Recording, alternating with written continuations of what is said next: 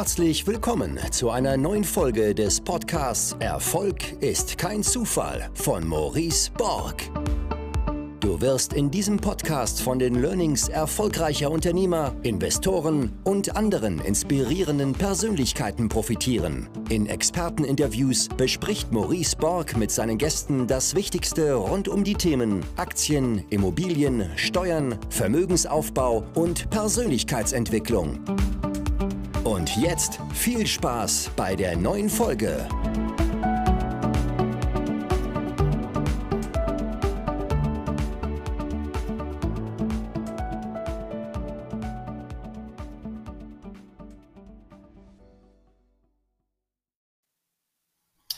Herzlich willkommen zu einer neuen Folge des Podcasts Erfolg ist kein Zufall. Heute mit Maruan Farai, der eine sehr, sehr inspirierende Unternehmerpersönlichkeit ist mit einer besonderen Geschichte.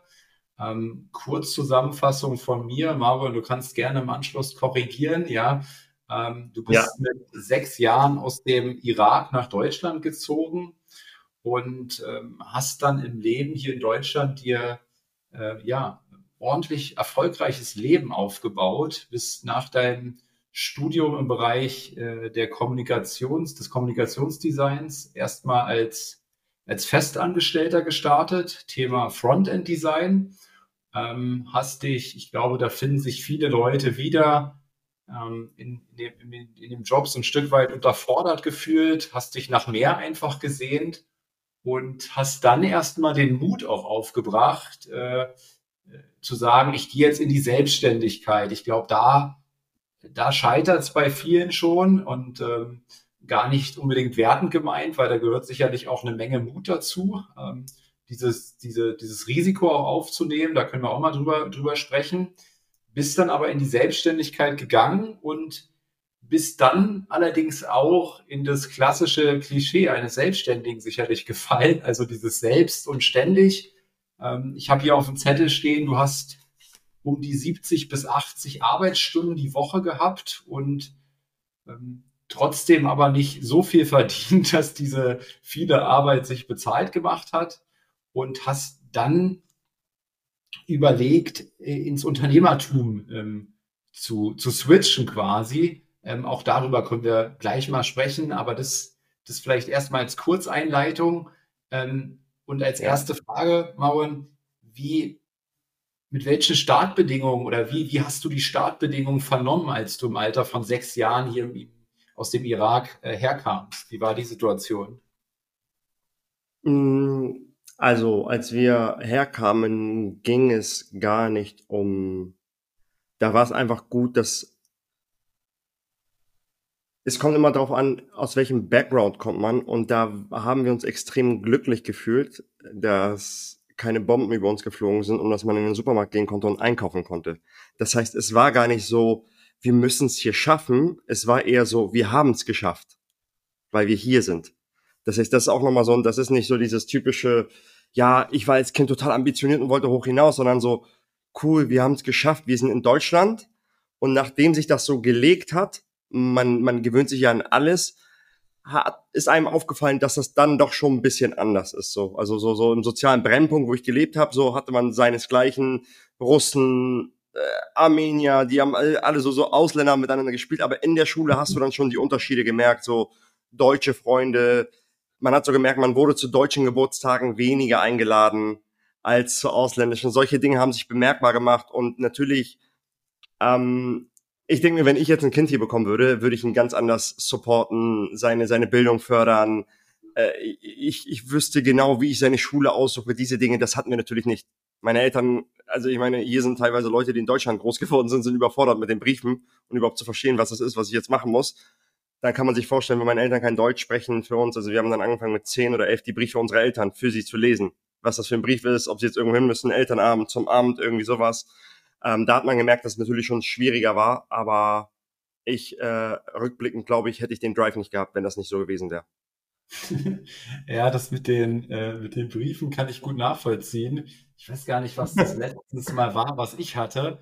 Äh, da musste ich auch so schmunzeln, weil ich habe es tatsächlich fast nicht verstanden, was da stand. Ja, ja. Ähm, ich glaube Finanzamt oder irgendetwas, das war so brachial komplex ausgedrückt, obwohl obwohl das, was sie eigentlich sagen wollten, super easy war.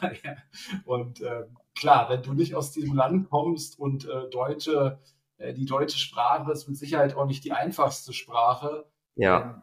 Wow, ja, also das ist, das ist Ja. wirklich ein äh, äh, Punkt. Wie ging es dann weiter bei dir? Also Thema Schule hast du gerade schon erwähnt. Äh, Warst du ein guter Schüler?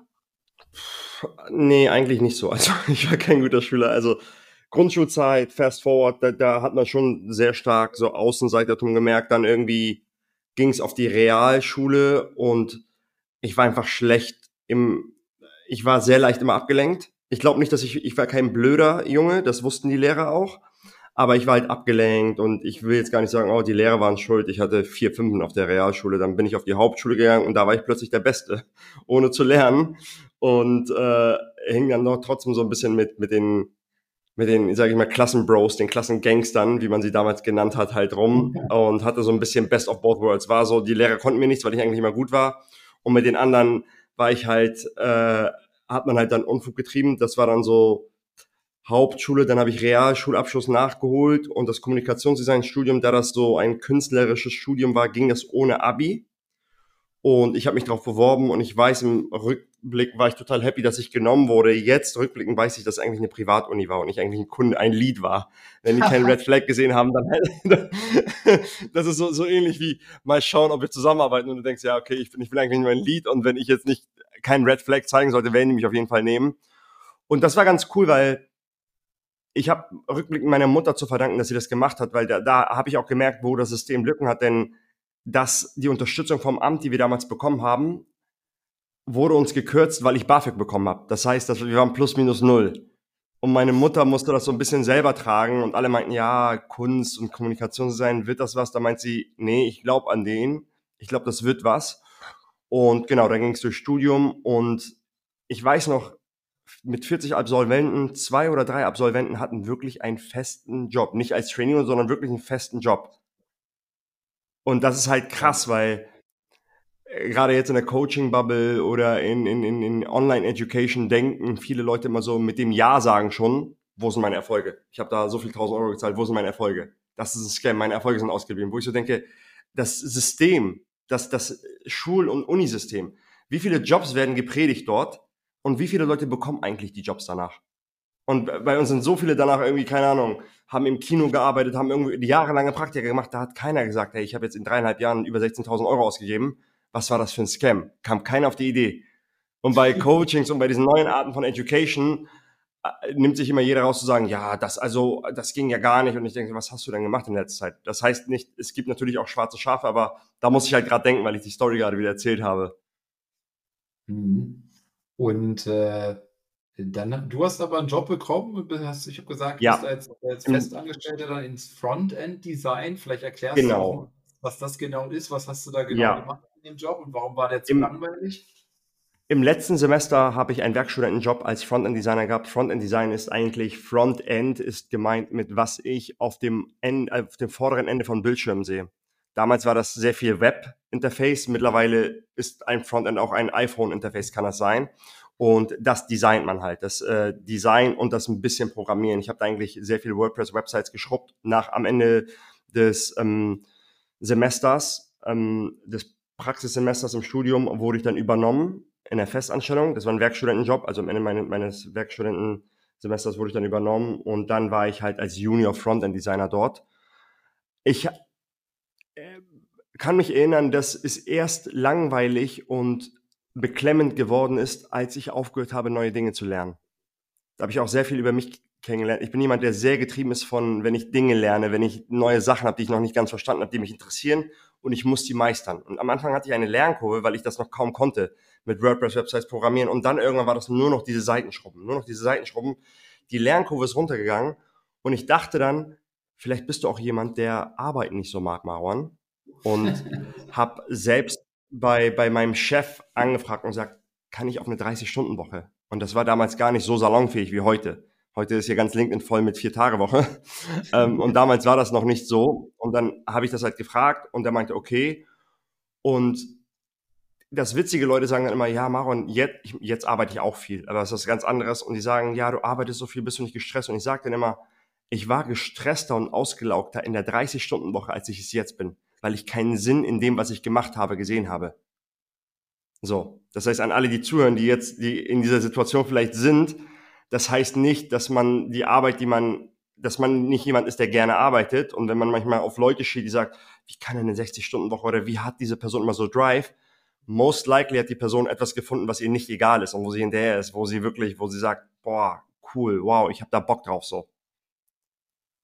Ja, das kenne ich, äh, kenne ich gut von mir selbst. Habe da ähm, einige Punkte, in denen wir, glaube ich, ziemlich ähnlich sind. Äh, ich war selbst äh, Vertriebsleiter bei einer großen deutschen Online-Marketing-Agentur und ähm, ich hatte damals dort angefangen, die hatten den Fokus auf SEO, also Suchmaschinenoptimierung und äh, CRO, Conversion Rate Optimierung und ähm, für mich war das alles so ein neues Thema und das hat, fand ich, fand ich total mhm. spannend und ich konnte super viel lernen. Ich bin damals zu den zu den ersten Kundenterminen und wurde brachial auseinandergenommen, weil dann lag da, saß dann irgendein Head of SEO da, ähm, ein Head of E-Commerce und CMO und spätestens der Head of SEO äh, hat mich halt brachial inhaltlich auseinandergenommen, weil er gemerkt hat, ey, der, der, der, ist noch, der ist noch grün hinter den Ohren.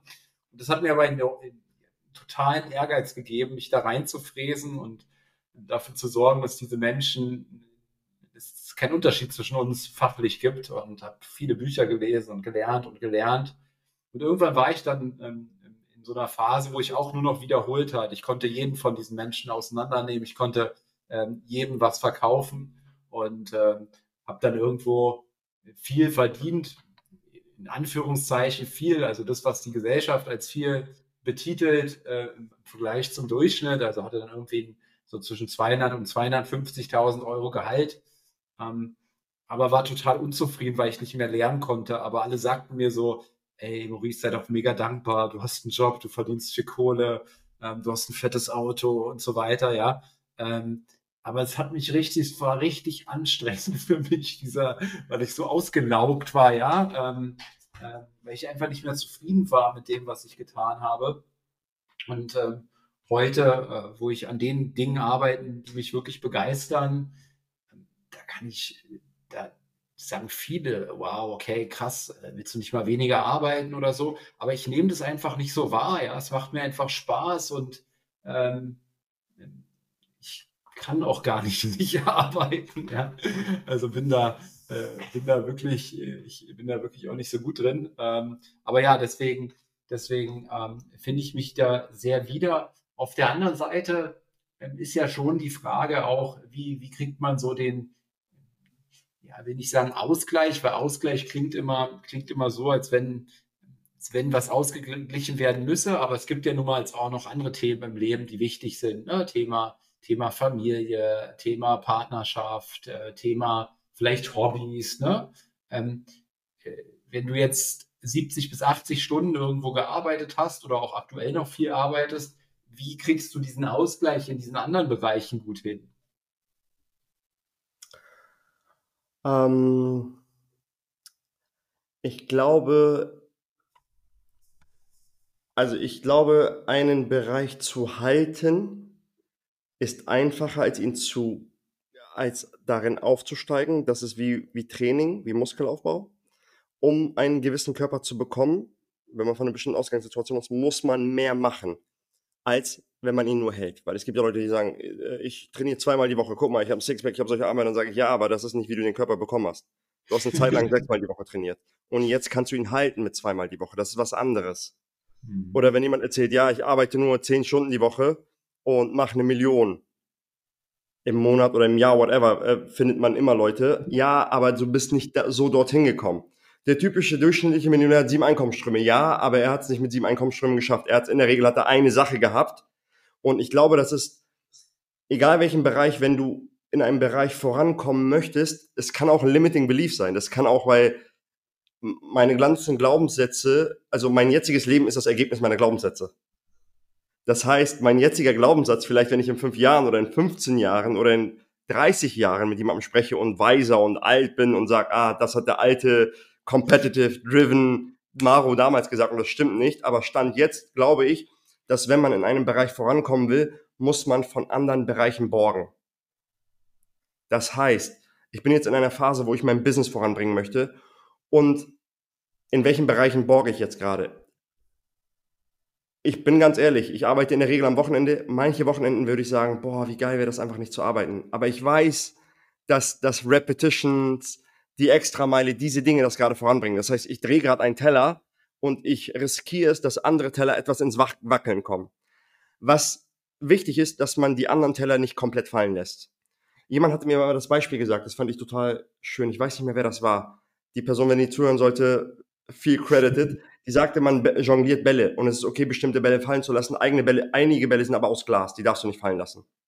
Und das ist Gesundheit, das ist Familie, das sind so Dinge, ab einem bestimmten Punkt in der Beziehung, wenn du das zu sehr vernachlässigst, gibt es einen Point of No Return. Dann ist man irgendwann, hat, hat, hat es geschafft, hat von mir aus, keine Ahnung, seine 10 Millionen in Holding und merkt auf einmal, ich kenne meine Frau oder meine Freundin gar nicht mehr. So, wir haben uns so auseinanderentwickelt. Oder Gesundheit. So, ich, ich, ich, ich beneide nie jemanden, der erfolgreich ist, aber bei dem ich sage, okay, der könnte jetzt nicht lossprinten und an der Klimmzugstange fünf Klimmzüge machen. Das ist für mich nichts. Das ist für mich so, das hat dann wieder mit, mit, mit, ähm, mit den eigenen Werten, Wertesystem im Leben. Bei mir ist Gesundheit ganz oben, Gesundheit. Und dann kommt auch Erfolg und dieses sich weiterentwickeln. Deswegen mein Wheel of Life, ich weiß nicht, ob dir das was sagt, wie Tony Robbins das immer sagt, er hat ja so ein Wheel of Life und dann sagt er irgendwie Health, Money, Social, Spiritual ist, glaube ich, gerade überaus geprägt im Business und Karriere und Ambition. Ist auch sehr ausgeprägt in Fitness, weil das für mich die Basis für alles ist. Also ich arbeite zwar viel, aber ich bin fitter als je zuvor. Ich bin fitter, als ich mit 25 war. Jetzt bin ich 33. Und Familie und alles habe ich jetzt wieder ein bisschen aufgedreht, weil ich jetzt aus der kritischsten Phase im Business, wenn man am Anfang alles alleine macht, dann ist es echt hart. Ich glaube, ich hätte das nicht machen können. Die Sterne standen richtig. Es war Corona. Man durfte eh keinen sehen. Und dann dachte ich, was soll ich sonst machen? Ich habe die ganze Zeit Zeit, ich bin eingesperrt, ich habe eine Internetverbindung, let's go. So, was soll ich sonst machen? Meine Familie, die ich nicht besuchen darf, rausgehen darf ich nicht, ich, all die Dinge sind weggefallen. Da, das, war, das heißt, das hat ganz gut gepasst. Und um deine Frage zu beantworten, also für den Ausgleichsstand jetzt mache ich Hardcore, schalte ich ab. Ich gehe ein, zwei Mal die Woche in die Sauna, versuche ich. Viermal die Woche gehe ich zum Sport. Das sind so meine, meine Momente.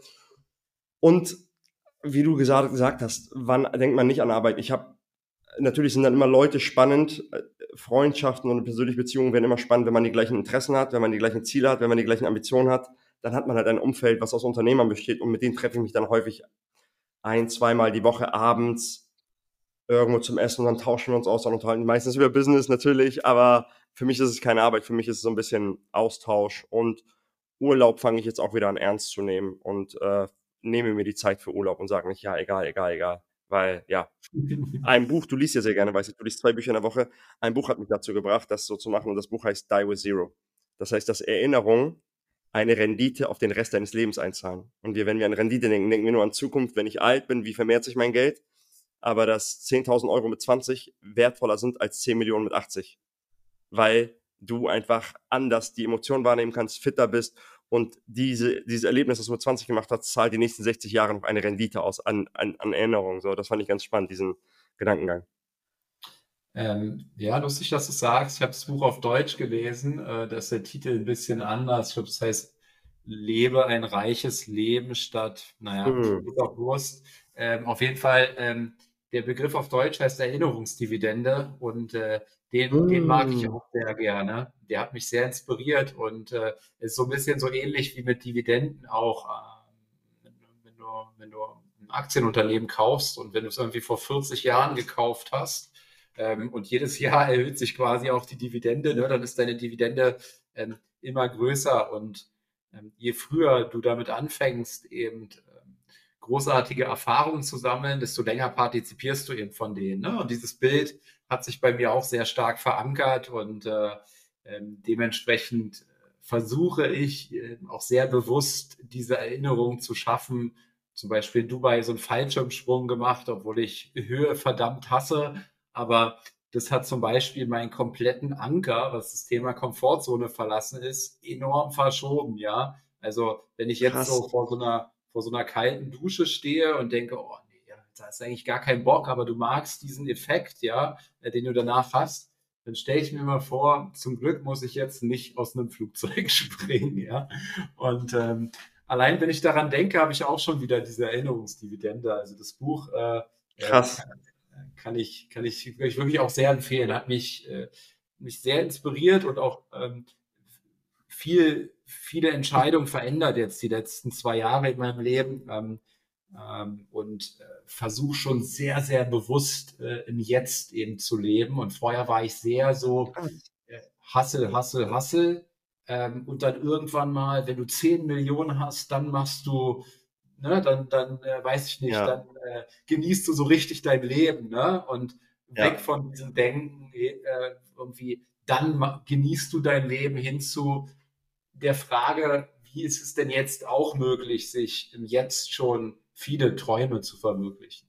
Gibt es einen für dich einen Moment, wo du sagst, das hat mich, gab es einen Schalter, der umgelegt wurde, oder war das ein, ein Prozess, dass du zu dieser Erkenntnis gekommen bist? Ist wahrscheinlich eher immer ein Prozess, aber das Buch hatte tatsächlich große, ähm, große, krass, große Auswirkungen darauf und ähm, in vielen Punkten. Ne? Ich bin zum Beispiel sehr, sehr sparsam auch ähm, erzogen worden und habe immer meine, meine monatlichen Fixkosten sehr klein gehalten, auch schon zu Zeiten, wo ich dann 10.000, 20.000, 30.000 im Monat verdient habe. Ja, immer mehr, habe aber immer so meine, meine Fixkosten klein gehalten. Und äh, ähm, jetzt bin ich ja vor kurzem in ein Haus gezogen. Äh, in Berlin ein Haus finden ist ziemlich schwierig und kostet arsch viel Geld. ja, ähm, und äh, so ich habe tatsächlich jetzt für uns so das perfekte Haus gefunden. Stadtrand, Wald, See, äh, Pool, Garten, großer Garten, ja. Und ich habe das immer aufgeschoben, ja. Aber ich habe jetzt gemerkt, es ist so eine brachiale Investition ins Glück. Ähm, natürlich kannst du immer sagen, das sind irgendwelche Ausgaben des Konsums und äh, in Bezug auf finanzielle Bildung, Konsum ist immer Kacke und so weiter. Aber was das für eine Auswirkung auf mein Glücksempfinden hat, brachial, ja. Ja. Und, ähm, und auch auf die Erinnerung, in dem dein Kind aufwachsen wird. Also so, so die, die, die, ich finde diese Erinnerung einfach daran. Wo, lebt ihr da zur Miete? Da leben wir zur Miete, ja. Und das, das sagen die, ich, ich habe letztens mit, ich habe letztens mit Freunden darüber gesprochen. Ich meinte, ich besichtige jetzt eine Wohnung in der Hafen City in Hamburg. Die ist im 13. Stock von 15 Stockwerken, komplettes Panorama über Hamburg, die kostet 4000 Euro Miete.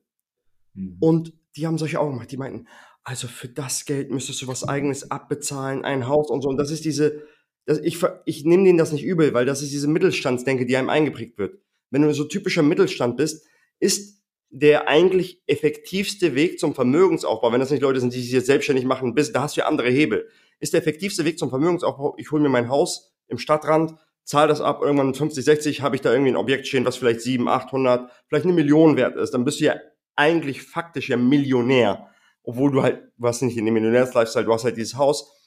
Und das Witzige war, die Freunde, die ich gefragt habe, die Unternehmer sind, die so viel wie ich oder noch mehr haben, haben ganz anders reagiert. Der eine Freund von mir, der zigmal mehr als ich und der sagt, finde ich gut, Maru, du bist gerade in einer Phase, das, das wird deine Schwingung und deine Energie ganz anders kalibrieren, wenn du auf einmal der Ärmste im Block bist und nicht mehr der Reichste. Wenn auf einmal neben dir, neben deinem Porsche Macan, ein Bentley parkt und da neben Aston Martin, dann denkst du so, okay, ich muss jetzt ein bisschen, das macht was mit dir, das hebt deinen Standard und ihr baut gerade euer Unternehmen auf und das ist direkt bei eurem Büro mitten in der Stadt, ihr bleibt da eh nicht lange, für zwei, drei Jahre was ist das für eine geile Zeit, was ist das für eine geile Experience, was ist das für ein geiles Erlebnis. Dann dachte ich, krass, der sieht das als Invest ins Mindset, in sich selbst, in deine eigene Schwingung, in deine Frequenz und nicht so, ja, also die Miete, das könntest du so und so abbezahlen. Und das war so spannend, diese komplett unterschiedlichen Meinungen über diese Thematik zu, mitzubekommen. Ja, ja, ja, das kriege ich natürlich auch ganz oft zu hören jetzt. Wir sind neu hier und äh, zur Miete und dann merke ich immer so die Reaktion, wie du sagst, so von diesen, von Reaktion aus dem Mittelstand, so kann man es mal bezeichnen, ja. Und man muss ja sagen, im Immobilienbereich, was ist jetzt passiert? Die Zinsen sind ja, die haben sich ja vervierfacht im Grunde. Ne? Ich glaube, noch vor anderthalb Jahren konntest du irgendwie für ein Prozent 100 Prozent Finanzierung bekommen. Ähm, jetzt sind wir bei, wir finanzieren gerade mit der GmbH 4,78 Prozent. Ja, ähm, musst du dir mal vorstellen, äh, wie sich das verändert hat.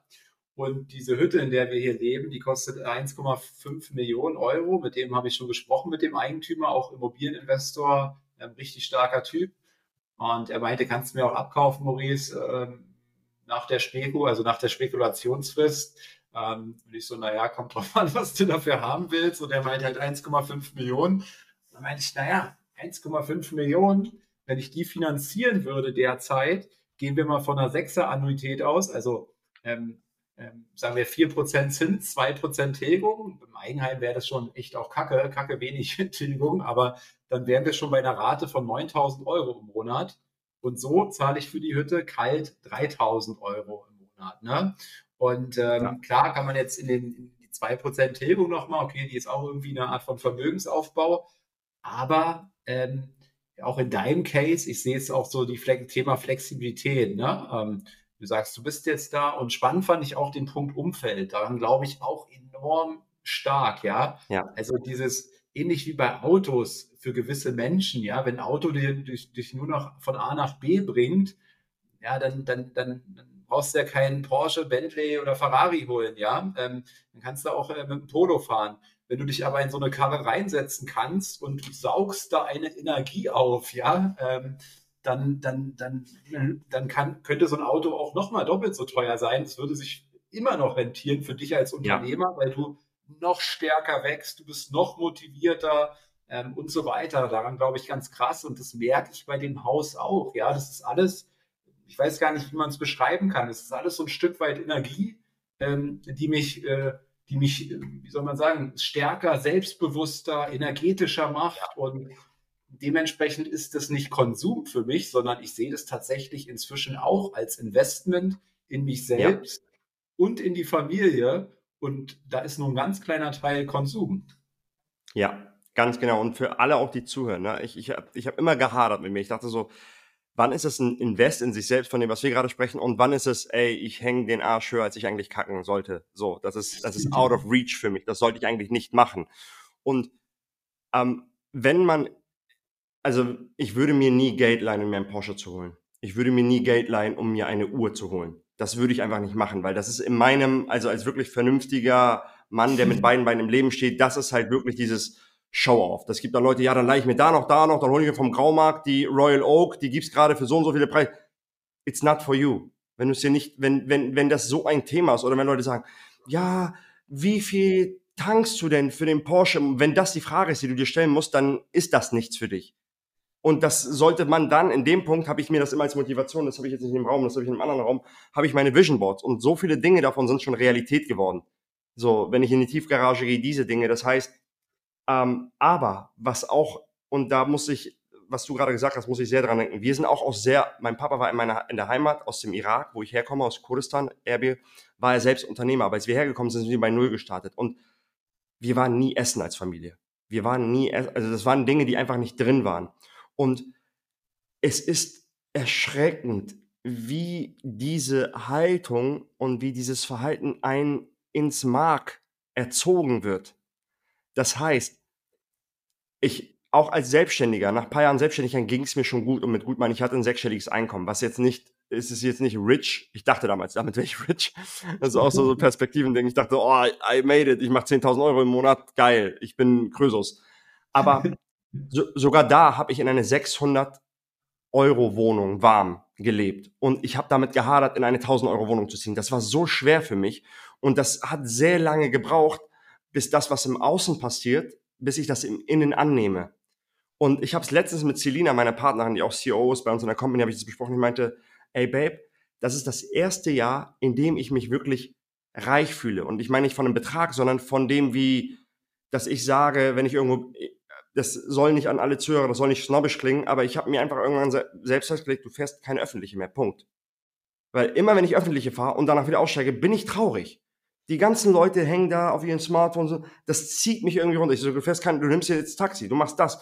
Du gibst dir einen imaginären Stundensatz und alles, was du günstiger dafür einkaufen kannst, das lässt du machen. Du bring, du, du hast einen Reinigungsservice für deine Hemden, du hast eine Reinigungskraft. All diese Dinge. Wenn du in eine Stadt gehst, nimmst du dir das beste Hotel. So. In, in dem Rahmen natürlich, in Berlin oder in Hamburg oder wo, wo ich auch immer, nimmst du das beste Hotel. Das ist ein Standard, den du dir selber setzt. Und das kommt, das, das, natürlich müssen die finanziellen Mittel da sein. Jetzt sind sie da und ich denke mir, wer so hart arbeitet, du musst das auch in solchen Dingen sehen und das motiviert einen auch wieder. Und ich bin immer derjenige, der von seinen Freunden einen Arschtritt braucht. So. die dann sagen, Maron, du bist da so lange schon am überlegen, mach das jetzt einfach mal. Das war so mit dem Auto, das war so teilweise auch mit der Uhr. Ich weiß noch, ich habe dem Kumpel gesagt, ich so, ja,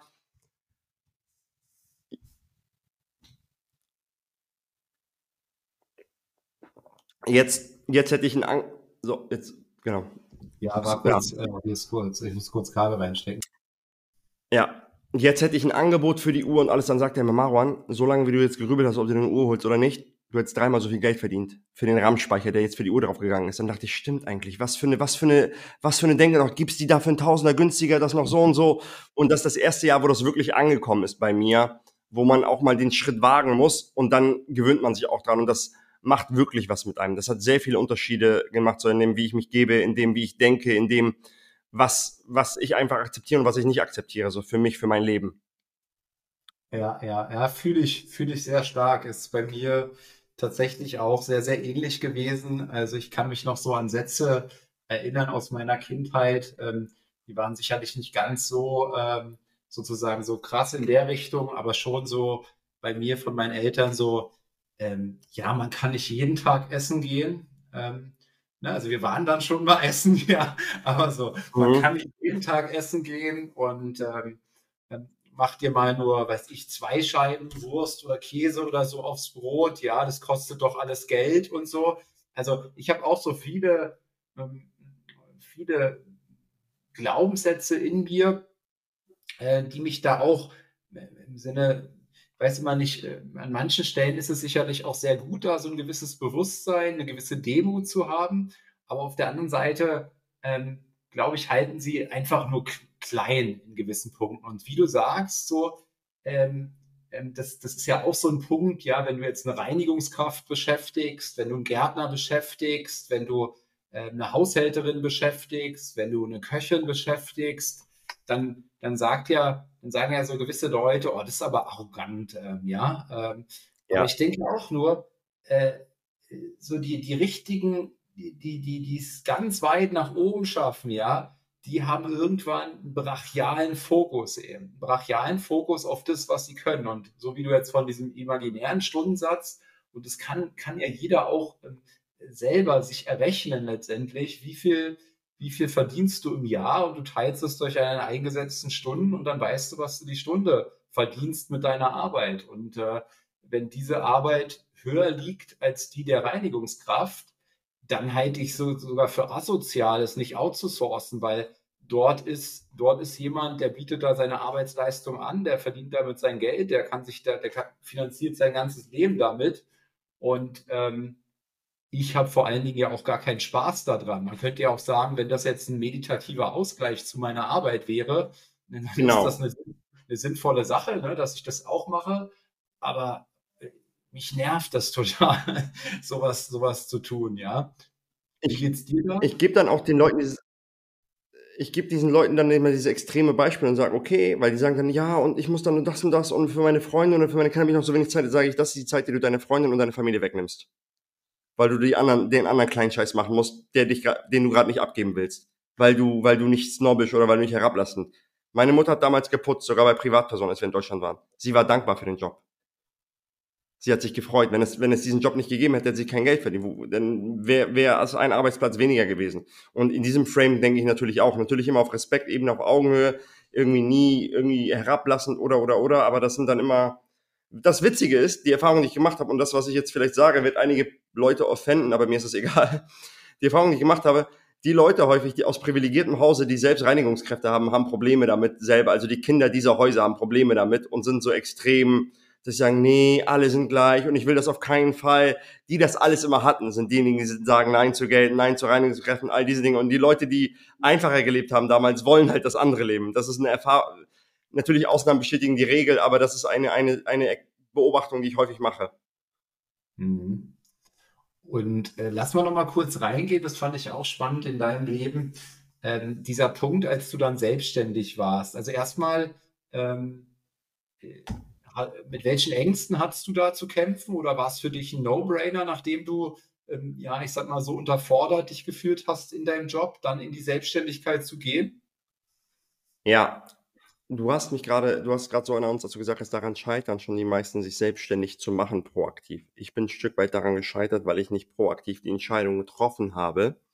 Ich habe mit der Entscheidung geflirtet ganz lange, aber ich habe sie nicht getroffen. Sie wurde mir abgenommen, weil die Firma insolvent gegangen ist.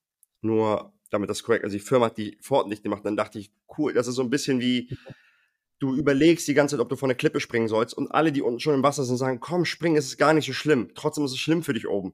Das heißt, egal wie unglücklich du bist und du willst so gerne springen, es ist, wir Menschen sind Gewohnheitstiere und ich bin jemand, der sehr risikoaffin ist. Sogar für mich war es schwer. Ein risikoaffiner, junger Dude, der in der WG lebt. Dann habe ich Respekt vor jedem Familienvater, der seine Rechnung zu zahlen hat, der nicht irgendeinen so Junior-Job hat, sondern vielleicht irgendwie 60, 70, 80, vielleicht 100.000 macht das ist nochmal ein anderer Schnack, da zu springen. Da habe ich Respekt vor. Das geht aber auch und das haben schon sehr viele Leute gemacht. Das heißt, mir wurde die Entscheidung abgenommen und dann, ich unterteile meine Selbstständigkeit in drei Phasen. Die erste Phase war dann, ich habe 1,5 netto verdient als Festangestellter, also sehr wenig. Und wenn du auf einmal selbstständig bist und Leute und du schreibst eine Rechnung und die Rechnung wird beglichen und Geld geht auf deinem Konto ein, das macht was mit einem. Und da habe ich so Blut geleckt. Ich dachte, wow, wenn ich noch mehr arbeite, kann ich noch mehr Rechnung stellen, dann geht noch mehr Geld auf mein Konto. Und dann habe ich halt losgelegt. Zu alles und jedem Ja gesagt, was mir angeboten wurde. Ich war der typische Bauchladen. Websites mache ich dir, Logos mache ich dir, so ein bisschen ja. alles gemacht. 200 Euro Aufträge, 150 Euro Aufträge, alles gemacht und habe mich so auf 4.000, 5.000 Euro. Das ist so witzig. Da dachte ich damals, boah, ich verdiene viel Geld. Nicht unwissend, dass Steuern, dass mich keiner bezahlt, wenn ich krank bin, dass mich keiner bezahlt, wenn ich im Urlaub bin, all diese Dinge. Und dann habe ich gemerkt, Moment mal, Mauro, aber dieses doppelt so viel wie vorher und netto bleibt dir, das heißt, du hast eigentlich gar keinen, also nach zwei, drei Jahren, ich habe noch Bilder von mir, damals äh, war mein Gesicht aufgequollen, ich hatte Augenringe bis nach Meppen, Sport habe ich vernachlässigt. Und ich, das war, da war ich Mitte 20 und ähm, war dann beim Arzt mal und habe mir so, so, so ein Blut checken lassen. Da meinte er, ja, ihre Werte sind nicht so gut, das hat viel mit dem Stress zu tun. Entweder sie gehen in die Festanstellung zurück, weil sie, sind selbstständig, ich glaube, sie machen sich da viel Druck. Wir haben uns da unterhalten und dachte ich, was stresst mich eigentlich? Es stresst mich eigentlich nur, dass ich nach der Nase der Kunden tanzen muss und das muss ich eigentlich nur, weil ich nicht weiß, was ich hier machen muss, damit hinten ein Neukunde rauskommt. Das heißt, meine Selbstständigkeit ist ein Auto, aber ich sitze nicht am Steuer. Hoffnungsmarketing sitzt am Steuer. E-Mail-Postfach reloaden, gucken, ob da eine Anfrage reinkommt, gucken, ob mein Handy bimmt. Und deswegen war das alles fremdgesteuert.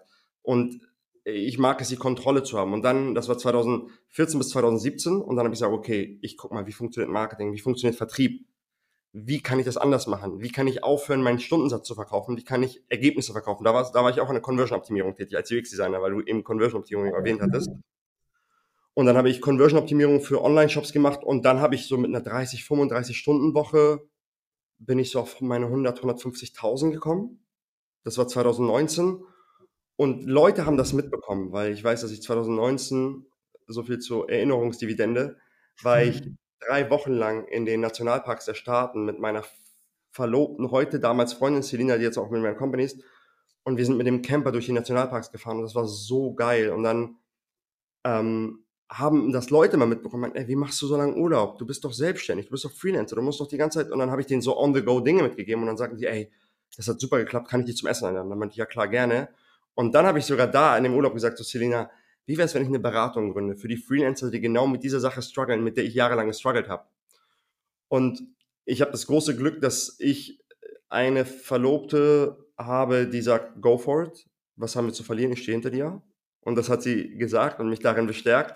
Und da meinte ich ganz ehrlich, ich hatte auch, das war wieder diese Angst. Das ist wieder, ich, ich glaube, man häutet sich immer, man stuft hoch und man muss sich immer häuten. Du hast immer Angst vor dem Häuten. Dann dachte ich so, was, wenn es nicht klappt? Und das, und dann dachte ich, Moment mal, mein Best-Case-Szenario ist eine Freelance-Tätigkeit, auf die ich immer wieder zurückfalle, wo ich 150.000 Euro mache. Mein Worst-Case-Szenario. Das ist das Best-Case-Szenario von anderen Leuten. Wovor hast du Angst?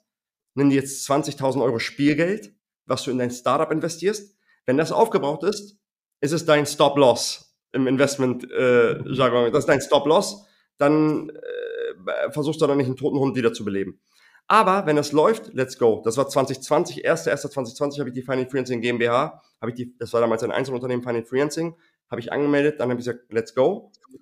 Voll in Corona rein, mega hart. Und du bist ja auch Vertrieb versiert und da habe ich nochmal eine andere Vertriebsschule kennengelernt. Also ich bin hier während Corona teilweise wie Mehmet Göker durch die Wohnung mit einem Headset gerannt und habe den ganzen Tag nur Calls gemacht mit Leuten. Das war echt so. Und das, die ersten Monate waren echt hart, dann hatte ich die ersten Ergebnisse, der erste 20.000 Euro im Monat. Dann habe ich in einem Buch gelesen, dass man seinen Zielen Beine geben muss. Ich habe meine Freundin gesagt, sie ist auch Kaffeefan wie ich, die meinte, Babe, wir holen uns diese ECM Siebträger Kaffeemaschine, wenn ich meinen ersten 50.000 Euro im Monat habe. Und plötzlich war sie so, Schatz, willst du morgens keine Calls machen am Samstag? Weil sie halt die Kaffeemaschine auch wollte und hat mich dann dahin gepusht. Und genau, im November habe ich dann den ersten 50.000 Euro im Monat und das war 2020 und jetzt haben wir 2023, ja, 2023, nenne ich zwei, ja, 2023, ja. 23, das ist jetzt drei Jahre später, wir sind jetzt 17 Mitarbeiter und genau, sind so auf einer Flughöhe zwischen 250 und 400.000 Euro Umsatzvolumen im Monat. Und mein Ziel ist es, die nächsten 12 bis 24 Monate achtstellig zu werden im Jahr. Das, ich weiß nicht, ich habe einfach Ambitionen. Für mich ist so wie, wie so ein Rollenspiel, weil ich so denke, welche Persönlichkeit, welche Unternehmerpersönlichkeit muss ich werden, die das schafft, welche Skills Glaubenssätze oder Charaktereigenschaften fehlen mir. Und das ist einfach so stacken wie so eine Rollenspielfigur, damit ich dahin kommen kann. Und das macht unheimlich viel Spaß. Ja, spannend erstmal, was du, was du gesagt hattest. Ähm, ich habe mal den Begriff äh, dazu Fallhöhe, deine Fallhöhe, also zum Thema Angst, ähm, in die Selbstständigkeit zu gehen. Deine Fallhöhe wird in der Regel immer höher im Leben.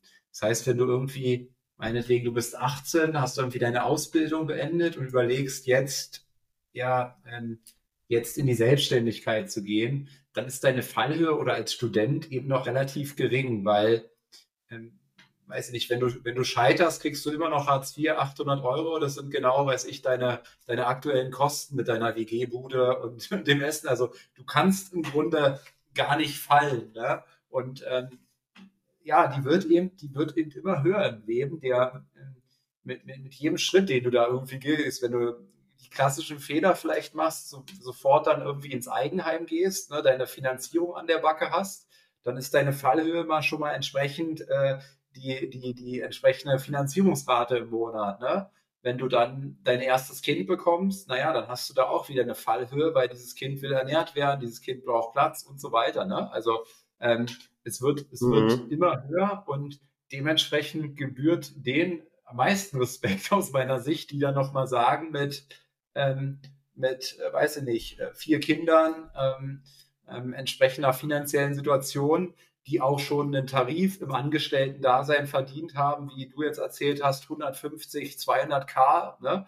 Also deine Fallhöhe wird immer, immer, immer höher, wird immer schwieriger und ähm, letztendlich die Schlussfolgerung ist, mach es jetzt, weil so niedrig wird die Fallhöhe nie wieder sein, äh, so wie jetzt im Leben. Ja, und wir haben hier gerade über Erinnerungsdividende gesprochen. Ich glaube, wenn es was negativ, also wenn, wenn es das Gegenteil davon gäbe, dann ist das ähm, Intensität der Reue. Und je mehr Zeit vergeht, desto stärker wird das Gefühl. Und ich habe zum Beispiel, dieses Jahr stand auf meiner Bucketlist, eine Woche lang meinen Vater besuchen in Kurdistan. Er lebt, er lebt hier und da immer mal wieder, weil ich dachte, wenn ihm irgendwas zustoßen sollte, werde ich die, habe ich, ich bin jemand, der gern sein Leben kontrolliert, aber ich habe keine Kontrolle darüber, über das Reuegefühl, dass ich das nicht gemacht habe. Jetzt habe ich noch Kontrolle darüber, weil er gesund ist. Und du sagtest gerade Fallhöhe und das kann so ein bisschen für auch Zuhörer, die jetzt irgendwie sagen, es klingt immer so, als wenn ich gerade auf einem Seil bin und runtergucke und mir wird schwindeln. Ich denke so, oh mein Gott. Ja, aber wenn man sich wenn man sich konstant vor dem Balanceakt drückt, dann schiebst du etwas auf, was du früher oder später, mit dem du früher oder später konfrontiert wirst. Und das ist Reue. Das ist was wäre wenn. Hätte ich doch. Reue, es gibt im Englischen einen Ausdruck Resentfulness. Dann, das merkst du manchmal Leuten an, diese ganzen unerfüllten Wünsche, diese ganzen, deswegen finde ich es an Unternehmer so toll, die sind so echt, weil du merkst, die leben das, die leben ihren Wunsch, die meisten davon. Und das sind sehr authentische, sehr liebe, nachsichtige, coole Menschen, weil die im Reinen mit sich selbst sind, weil die nicht so viel Reue haben, dass sie sagen, ich habe das und das und nicht. Dann werden die Menschen sehr schnell frustriert. Ich glaube, dass alle frustriert sind, die unter Ads negative Kommentare schreiben. Aber das sind so Leute, die dann sehr viel Frust in sich haben.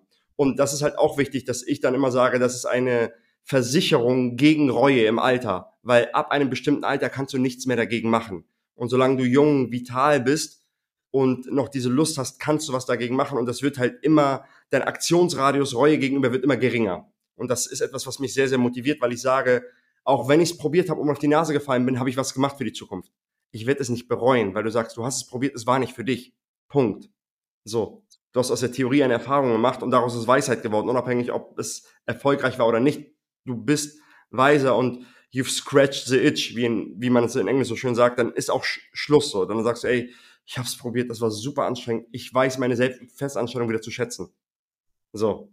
Und das ist auch nochmal eine Sache, die ich ganz spannend finde, weil mich das immer so getrieben hat, dass ich nie Reue haben wollte, meine Wünsche nicht auszuleben, meine Träume nicht auszuleben, nicht nach den Sternen zu greifen, die ich habe, unabhängig davon, ob ich ankomme oder nicht. Mhm. Das, was du davor noch meintest, fand ich auch ganz spannend. Das ist auch so ein Bild, ähm, was, was ich im, im Kopf habe. Also erstmal so als Bildnis für mein Leben habe ich immer das Leben wie ein Spiel und äh, ich will möglichst viele Level eben entsprechend auch spielen. Und für mich wäre es so eine, eine Katastrophenvorstellung, irgendwie mit 18 eine Ausbildung beendet zu haben und jetzt das ganze Leben diesen einen Job, was auch immer das sein mag, ähm, selbst wenn ich diesen Job äh, geliebt hätte, weil ich will in meinem Leben unterschiedliche Level spielen. Und dein Vergleich fand ich auch nochmal schön, ähm, weil ja viele sagen, naja, wieso willst du denn von, weiß was ich, 100.000 auf 500.000, von 500.000 auf eine Million, auf 10 Millionen, auf 100 Millionen, auf eine Milliarde, was auch immer kommen? Reicht das nicht irgendwann? Und ich glaube auch, dass das Spannende an diesen Zahlen irgendwann tatsächlich die Entwicklung ist. Die Entwicklung ähm, deiner eigenen Person, die Entwicklung deiner Gedanken, deiner Glaubenssätze. Ich glaube, du musst als Unternehmer, der, der eine Million Umsatz macht und sagen wir mal 300.000 Gewinn, ähm, da musst du, da musst du anders denken ähm, ähm als jemand, der, der im Angestelltenverhältnis ist. Wenn du als Unternehmer irgendwann 10 Millionen machen willst und 3 Millionen gewinnen, musst du wieder vollkommen anders denken, ja, und so geht es halt immer weiter, ja, so ein, so ein, so ein, so ein Elon Musk oder so, der muss nochmal völlig anders denken, ja, und das finde ich, das finde ich ähm, enorm spannend, ja, immer wieder, immer wieder aus diesen bisherigen Glaubenssätzen rauszukommen und sich immer wieder zu reflektieren, immer wieder so, so zu sein, da auch ähm, neue Schritte zu gehen, ähm, das ist für mich am Ende Leben. Ja, und das Fiese oder das Trickie, das das Schwierige da ist, dass man, um auf die nächste Stufe zu kommen, manchmal bestimmte Verhaltensmuster und Dinge ablegen muss, die einen auf die letzte Stufe gebracht haben. Das Was heißt, das sind Beispiel. Ja, Beispiel. Um für mich typisch als Unternehmer, jemand, der die erste Million macht mit seinem Unternehmen, Umsatz, ist a genius with a thousand helpers. Das ist jemand, der in der Regel sehr gut generalistisch aufgestellt ist und das Hauptzugpferd ist. Und hat ein paar Leute, die ihm zuarbeiten. So, die mit, mit, mitziehen. Um auf die 10 Millionen Stufe zu kommen, ist das von Nachteil, so viel von allen Dingen zu wissen, weil du die Zügel nicht lose genug lässt, um andere Leute in den Bereich zu lassen, um einen kompletten Bereich zu ownen. So, das heißt, vorher hast du Marketing und alles gemacht und ich sehe das manchmal, wenn Leute ein Investment haben und einfach nicht so viel Plan von den Dingen haben, dann holen sie sich einen Head of Marketing, Head of Paid, Head of so und so und das läuft dann irgendwie. Da, da kommen, entstehen gute Dinge. Aber wenn jemand das vorher alles selber gemacht hat, ist er vielleicht zu viel im Klein-Klein drin, redet er zu viel rein, dann, dann, dann, dann, dann, dann, dann kann nichts entstehen, weil er immer wieder reingeht und wieder raus und immer wieder rein und äh, diese Dinge. Zum Beispiel so, so dieses, am Anfang ist ganz viel Fleiß und Machen und später, wenn du, wenn dein Hebel größer ist, oder wie du jetzt auch sagst, kann man auch Fallhöhen, wenn dein Hebel größer ist, bist, tust du besser dran, weniger zu machen und mehr über strategische Entscheidungen nachzudenken weil eine strategische Entscheidung darüber, wie du die Produktpalette für nächstes Jahr aufbaust, diese Entscheidung gut durchdacht, die zwei, drei Tage nur fürs Nachdenken nehmen, mit Leuten sprechen, äh, Leuten Hypothesen äh, präsentieren, die sie challengen sollen, diese Entscheidung kann dir eineinhalb Millionen bringen. Die eineinhalb Millionen wirst du nie in dieser Woche verdienen können, egal wie fleißig du operativ bist. Und das ist dann Nachteil, wenn du operativ viel kannst, weil du sagst, ich mache jetzt noch mal eine E-Mail-Sequenz, ich mache jetzt noch mal das und das, loggen sie, da machst du wieder Small Money mit. Und das sind Dinge, die wichtig waren am Anfang, aber die du verlernen musst, um auf die nächste Stufe zu kommen, wo du sagen musst, stopp, da darf ich eigentlich nicht ran. Das muss ich mir abgewöhnen. Und wenn ich zu viel da drin bin, das wird mein eigener Bottleneck sein. Und das meine ich halt mit dem, das ist halt das Fiese, dass man lernen muss, ab welcher Stufe man bestimmte Verhaltensweisen loslassen muss und welche du mitnehmen musst und welche du ausbauen musst, so. Das ist so, das sind spannende Phasen, finde ich, so. Auch bei mir jetzt auch aktuelle Dinge, aktuelle, äh, Challenges, die ich face gerade und die ich sehr spannend finde, so. Ja, mega, mega interessant. Und sag mal, äh, Jetzt, jetzt waren wir ja auch bei dem Punkt ähm, ins, ins Unternehmertum dann. Es erschien mir, dass diese Idee äh, zufällig kam. Bist du äh, so, bist du, hast du diese Idee immer weitergebracht, mit dem anderen Leuten beibringen, wie man im, wie man sozusagen als Freelancer besser wird? Oder was ist das Geschäftsmodell jetzt?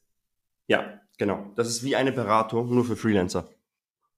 Das ist wie eine Beratung, das ist eine Leverage-Beratung ähm, das heißt, wir haben ein hybrides Modell, wo wir eins zu eins Komponenten haben, Community-Komponenten, E-Learning-Programme, Checklisten, Angebotsvorlagen, all diese Dinge für Freelancer, äh, denen wir unter die Arme greifen und Probleme verschwinden nicht, sondern tauschen sich aus. Am Anfang haben die keine Aufträge und äh, keine Aufträge und schlechte Preise, dann haben die gute Preise und viele Aufträge, dann haben die zu viel zu tun, dann lernen die ein bisschen Delegation. Wenn die das gelernt haben, dann haben wir auch einige, die wir darin begleiten, kleines Unternehmen aufzubauen, so weniger als zehn Mitarbeiter und so auf die Umsatzhöhe von einer Million zu kommen. Das ist so die Produktpalette Stand jetzt, die wir haben. Ist das Ziel, äh, jeden Freelancer zum Unternehmer zu machen? Hm, ich glaube, mein Ziel ist es, mit jedem Freelancer im Dachraum zusammengearbeitet zu haben. Ich glaube, einige Freelancer die ticken nicht alle höher, weiter, schneller. Die sind, viele von denen sind auch, hey, ich wäre super happy, wenn ich meine 6.000, 7.000 Euro im Monat verdienen kann mit einer Drei-Tage-Woche und die anderen zwei Tage surfen kann. Was auch immer machen kann. Und dann ist auch gut. Aber dann gibt's auch andere, die ich erlebt habe, die dann Blut lecken und sagen, geil, ich glaube, ich bin, ich bin eher eine Unternehmerin oder ein Unternehmer als, als, als ein Freelancer und ich will weitermachen. So, so ging's mir ja als ich war ja auch vorher Freelancer und andere wollen da gar nicht weiter. Aber mein Ziel ist es, mit jedem Freelancer im Dachraum zusammengearbeitet zu haben. Dass ich wirklich einen Impact auf deren Leben hatte und das ist echt was, was geil ist, wenn wir, ich hatte letzte Woche einen Vortrag hier im WeWork in Hamburg und da kamen Kunden von uns angereist, nur um zu sagen, ey, ihr habt unser Leben verändert und das ist echt krass und da hängen Familien, Schicksal und alles dran und da hat man echt einen, schönen Impact. Wir haben jemanden, die vorher im Krankenhaus gearbeitet hat, die kam zu uns als Mitarbeiterin des HR. Sie meinte, ich habe hier mehr das Gefühl, dass ich Menschen helfe, als ich im Krankenhaus hatte. Und das fand ich krass, als sie das gesagt hat, weil wir dann Leute haben, die sagen, ich kann mit meinen Kindern wieder in den Zoo gehen oder ich kann meine Eltern in den Urlaub einladen und ihr verändert wirklich Leben. Das ist cool, so einen Impact zu haben. Und das ist halt, das macht auch Spaß natürlich. Cool. Mauern, wo kann man wo kann man mehr Infos über euch bekommen, über das, was ihr macht, äh, welche Probleme ihr löst, etc.? Am besten, also auf Instagram sind wir finally-freelancing. Auf LinkedIn heiße ich Marwan Farai, ganz einfach.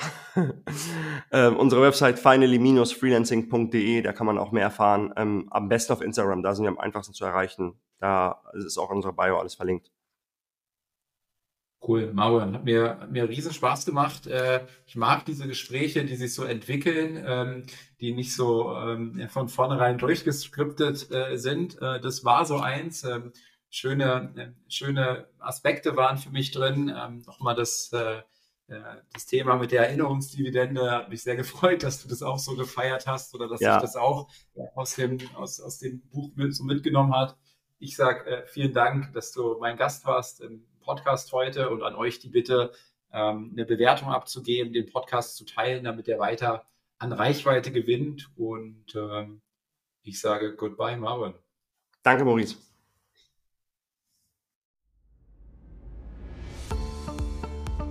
Das war eine weitere Folge des Podcasts Erfolg ist kein Zufall von Maurice Borg.